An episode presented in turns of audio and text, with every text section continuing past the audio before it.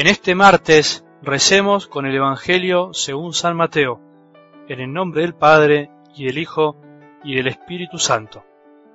Después que se sació la multitud, Jesús obligó a los discípulos que subieran a la barca y pasaran antes que él a la otra orilla, mientras él despedía a la multitud. Después subió a la montaña para orar a solas, y al atardecer todavía estaba allí solo. La barca ya estaba muy lejos de la costa, sacudida por las olas, porque tenían viento en contra. A la madrugada Jesús fue hacia ellos, caminando sobre el mar. Los discípulos, al verlo caminar sobre el mar, se asustaron. Es un fantasma, dijeron, y llenos de temor, se pusieron a gritar. Pero Jesús les dijo, tranquilícense, soy yo, no teman. Entonces Pedro le respondió, Señor, si eres tú, manda ir a tu encuentro sobre el agua. Ven, le dijo Jesús. Y Pedro, bajando de la barca, comenzó a caminar sobre el agua en dirección a él. Pero al ver la violencia del viento tuvo miedo y como empezaba a hundirse gritó Señor, sálvame. Enseguida Jesús le tendió la mano y lo sostuvo, mientras le decía Hombre de poca fe, ¿por qué dudaste?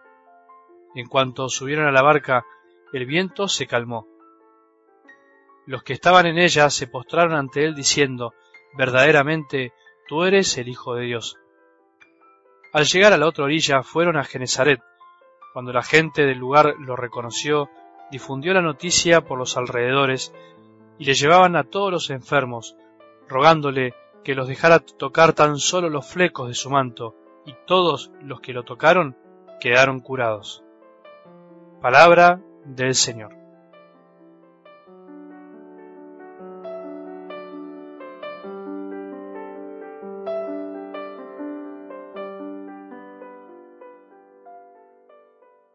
No sólo de pan vive el hombre, sino de toda palabra que sale de su boca.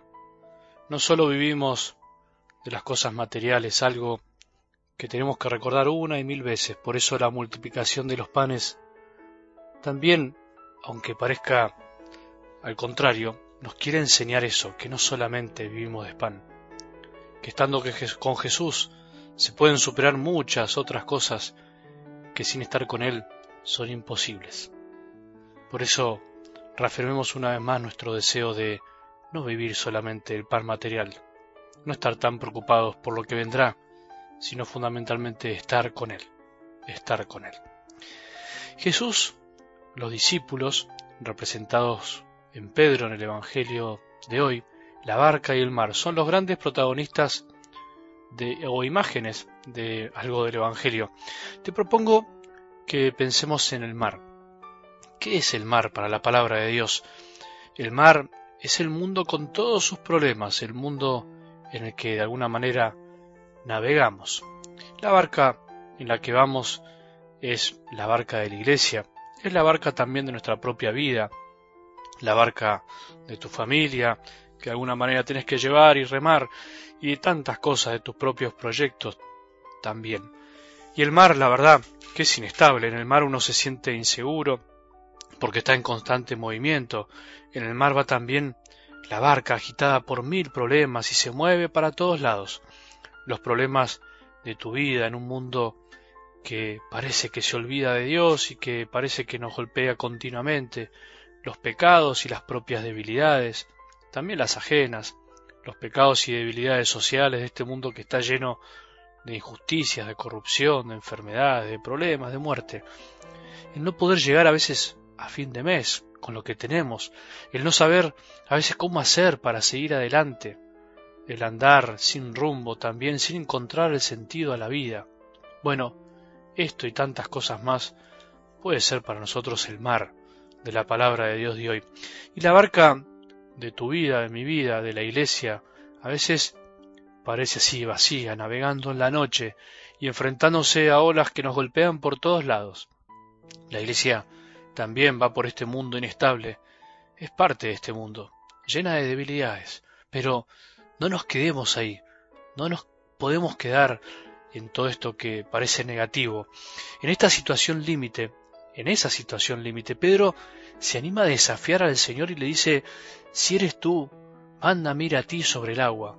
Qué locura la de Pedro, qué ocurrencia. Ese es el desafío que a veces le ponemos a Dios, ¿no? Nosotros. ¿Estás? ¿Realmente estás en este mundo o sos una especie de fantasma que no te puedo reconocer? ¿Por qué no haces algo y me ayudas a superar todo esto? En medio de este mundo a veces no te veo, pareces un fantasma y por eso Pedro lo desafía de alguna manera y se anima a preguntarle. Animémonos también a preguntarle con buen corazón y desafiar de alguna manera a nuestro buen Dios, mostrame dónde estás. Pedro se anima a hacerlo y Jesús se lo concede.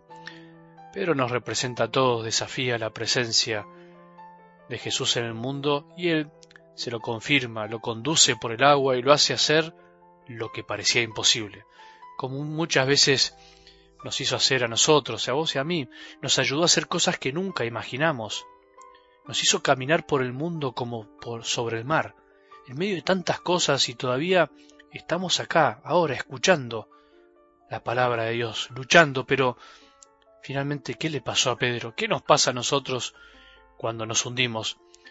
Pedro duda porque en vez de dejar su mirada fija en Jesús, comienza a ver la violencia de las horas y no el rostro de Jesús.